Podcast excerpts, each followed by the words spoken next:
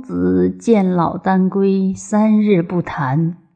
弟子问曰：“夫子见老聃，亦将何归哉？”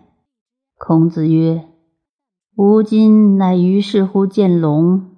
龙合而成体，散而成章，成乎云气而养乎阴阳，欲口张而不能邪。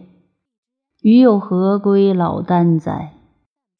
子贡曰：“然则人固有失居而龙现，雷声而渊没，发动如天地者乎？此亦可得而观乎？”遂与孔子生见老聃。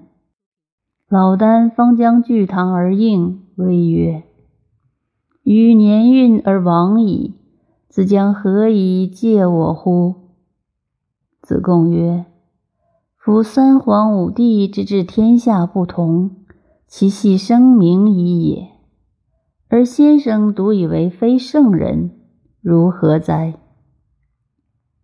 老聃曰：“小子少进，子何以谓不同？”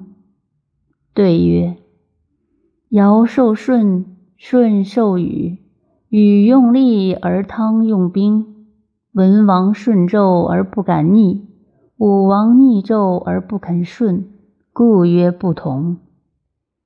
老聃曰：“小子少进，余欲汝三皇五帝之治天下。皇帝之治天下，使民心一，民有其亲死不哭而民不非也；尧之治天下，使民心亲。”民有为其亲杀其杀而民不非也。顺之治天下，使民心静。民孕妇十月生子，子生五月而能言，不至乎孩而使谁，则人实有妖矣。禹之治天下，使民心变。人有心而兵有顺。杀道非杀，人自为种而天下耳。是以天下大害如莫皆起。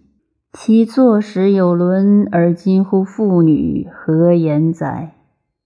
余欲汝三皇五帝之治天下，名曰治之，而乱莫甚焉。三皇之治，上备日月之明，下窥山川之经。